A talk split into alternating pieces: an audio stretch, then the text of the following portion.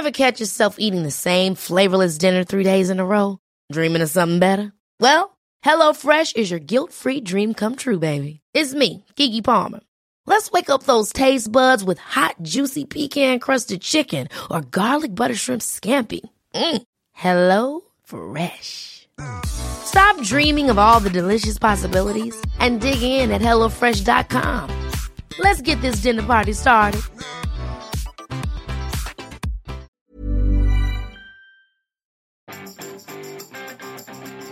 Vous aussi, vous êtes tellement curieux que vous avez une liste de projets qui n'en finit pas de s'agrandir.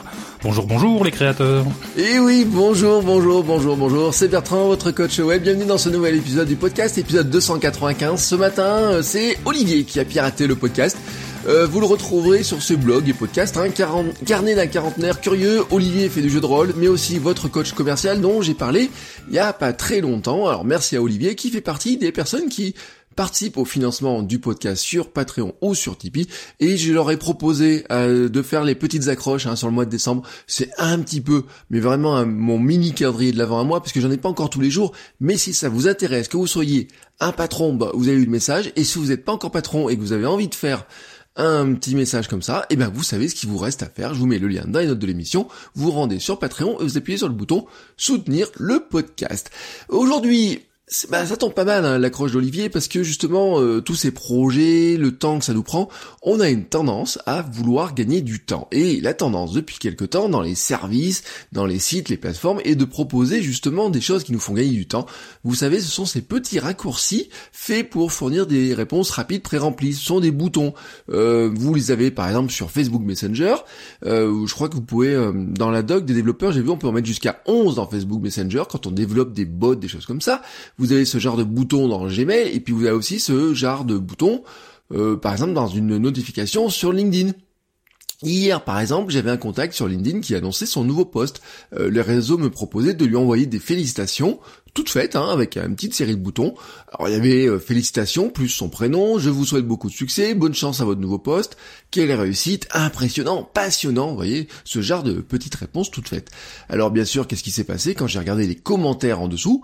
Bon, eh ben, il y avait forcément des gens qui avaient appuyé sur ce bouton-là. Alors bien sûr, ces boutons-là, sont là pour faire gagner du temps, hein, notamment sur le court terme, notamment quand on est sur mobile.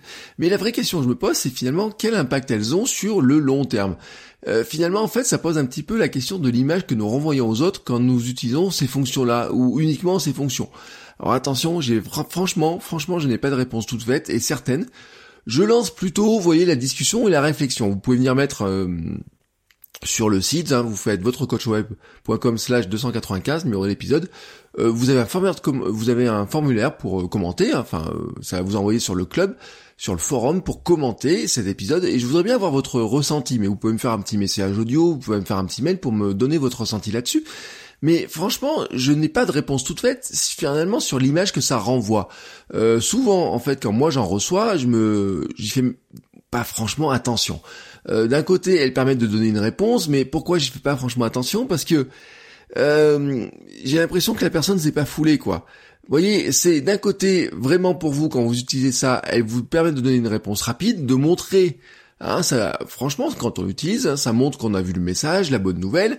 Dans un sens, vous voyez, c'est un peu le POC sur Facebook ou le Wiz qu'on avait sur Messenger à une époque. Euh, enfin, le MSN Messenger, le MSN. Hein. Vous savez, ça faisait trembler l'écran avec le whiz comme ça. Bon, bah c'est une manière, vous voyez, c'est comme le salut dans la rue, c'est comme, euh, ok, j'ai vu ce que t'as fait, etc. Bravo, vous voyez, mais à la limite même, vous voyez, vous avez ça. ça, ça, ça, joue ce rôle-là, hein, euh, voilà, ça peut marcher. De l'autre côté, le dessinateur verra lui que finalement vous avez utilisé une réponse toute faite, euh, que tout le monde fait la même, et je me demande même si finalement c'est pas pire que ne pas mettre de réponse. En tout cas, sur LinkedIn, vous voyez, moi je me dis, est-ce que tu mets un j'aime classique ou est-ce que tu utilises ce bouton-là pour dire félicitations? Bon, dans les deux cas, ça va lui faire une notification. La notification euh, va être plus rapide, plus peut-être plus réelle hein, si vous utilisez ce bouton-là. Mais elle est tellement factice, elle est tellement factice, euh, je suis pas certain de l'effet. Dans Gmail, on peut dire finalement c'est un raccourci pratique pour dire bon j'ai vu ton message, ok je suis d'accord.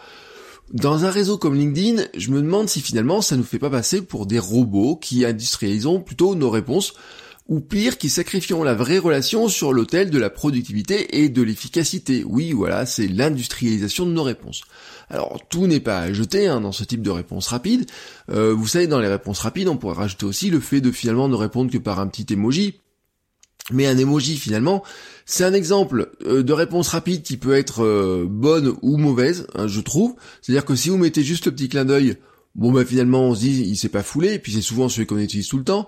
Mais si finalement vous utilisez un emoji qui est un petit peu plus adapté à la situation, qui est un petit peu plus rigolo, qui va où il y a un petit euh, lien qui se crée avec la personne qui le reçoit, bah j'ai envie de dire que ça va lui montrer que vous avez pris le temps de chercher le bon message à lui envoyer, même si finalement vous lui envoyez qu'une petite série d'emojis. Euh, c'est pareil pour un gif animé. Finalement, un gif animé, si vous prenez le temps de trouver le bon gif animé, euh, la personne, si ça lui euh, symbolise quelque chose pour elle, je trouve que c'est une vraie bonne réponse rapide. la question que je me pose finalement aussi, c'est finalement si nous n'avons pas le temps, si nous n'avons pas le temps de chercher quelques mots vraiment quelques mots pour exprimer notre message. Euh, notre métier de créateur de contenu, d'entrepreneur, de formateur, de conseil, de coach et de construire de vraies relations humaines. Et en fait, bah, il n'y a pas vraiment de raccourci pour ça. Vous pourriez être même surpris de ce qui se passe quand vous envoyez une vraie réponse qui exprime vraiment qui vous êtes. Alors comment vous pourriez le faire? Bah, Un mail personnalisé, la réponse à un commentaire sur Facebook, mais une vraie réponse. Sur LinkedIn, une vraie réponse, vous voyez, un vrai petit message. Un petit message audio ou vidéo. Euh, moi j'utilise une application qui s'appelle Bonjour des fois aussi pour envoyer des petits messages vidéo. Mais vous avez plein de choses, vous voyez comme ça. Vous avez aussi, par exemple, et dans les commandes en ligne, vous le savez, dans les boutiques en ligne, une petite carte personnalisée avec un petit mot, un petit mot gentil. Vous voyez, moi, par exemple, je, alors ma femme, euh, quand elle envoie les commandes, des fois, elle met un petit mot à l'intérieur, mais des fois, moi, je reçois des produits. Vous voyez, je reçois des produits de certaines marques. Je regarde un petit peu, là, j'en ai euh, deux trois sur ma table, euh, dans mon activité par rapport au blog et à mon compte Instagram. Et il y en a certains qui mettent un petit mot sympa avec, et puis il y en a d'autres qui vous l'envoient comme ça, brut, juste dans un carton, vous voyez. Bon, bah finalement, euh, le ceux qui vous ont mis un petit mot sympa, vous avez envie d'être plus gentil avec eux ou de prendre plus attention à ce qu'ils ont fait que l'autre qui vous balance ça un petit peu à la va-vite. Euh, c'est un petit peu pour moi la différence entre la boutique personnalisée et la boutique qui industrialise. Alors forcément, euh, Amazon ne peut pas personnaliser, c'est impossible, ils ont un trop gros volume, mais des petites boutiques en ligne qui envoient quelques commandes par jour ou quelques dizaines de commandes euh, dans le mois finalement, bon bah ont le temps de mettre ce petit mot, même si parfois ce petit mot finalement il est remplacé par quelque chose qui prend pas beaucoup de temps non plus. Vous savez, il y a des marques qui mettaient des petits bonbons, qui mettaient un petit sticker, qui mettaient un petit pin, un petit cadeau, quelque chose qui prend pas finalement de temps, beaucoup de temps, mais qui ajoute une petite dimension au juste au produit qu'on a reçu, vous voyez, et qui a demandé du temps pour le créer, même si finalement ensuite pendant le mois de décembre, ben, tout le monde va recevoir le même pin, hein, j'ai envie de dire. Bon, euh, on se dit que la personne qui euh, qui crée la boutique, elle ajoute un petit peu d'elle là-dedans parce qu'elle rajoute une petite dimension supplémentaire. Euh, je commandais des produits chez PhotoJojo par exemple. Et chez Photo Jojo, ils vous mettaient euh, des euh, un petit dinosaure, vous voyez, je l'ai encore sur ma table d'ailleurs, euh, un petit dinosaure quand vous commandiez un produit. Alors les, les produits chez Photo Jojo, c'est des produits autour de la photographie. Et ben par exemple dedans, il y avait des petits dinosaures, etc. Vous étiez de prendre ça en photo, les mettre sur Instagram. vous voyez, il y avait plein de choses, mais c'était jamais le même dinosaure, c'était jamais le même message, ça changeait tout le temps. Bref, vous voyez, il y a ces petites relations qui se créent. ces messages personnalisés, ces formes de petites communications personnalisées ouvrent à mon sens une vraie relation plus profonde que juste ces boutons de réponse rapide. Alors à mon sens, hein, vraiment, euh, nous devons faire cet effort quand nous le pouvons. Nous devons essayer d'être ce genre de personne là qui s'efforce de bâtir des relations plutôt que juste utiliser les réponses rapides que nous proposent les outils. Et finalement, finalement, pour moi, je me demande hein, vraiment si cette communication qui est moins instantanée, moins rapide, n'est finalement pas une vraie opportunité dans un monde où les gens ont tendance à se comporter comme des robots. Voilà, c'est mon sentiment. Dites-moi ce que vous en pensez, laissez-moi un message, un commentaire, venez en discuter dans la communauté et on se dit à demain pour un nouvel épisode. Ciao ciao les créateurs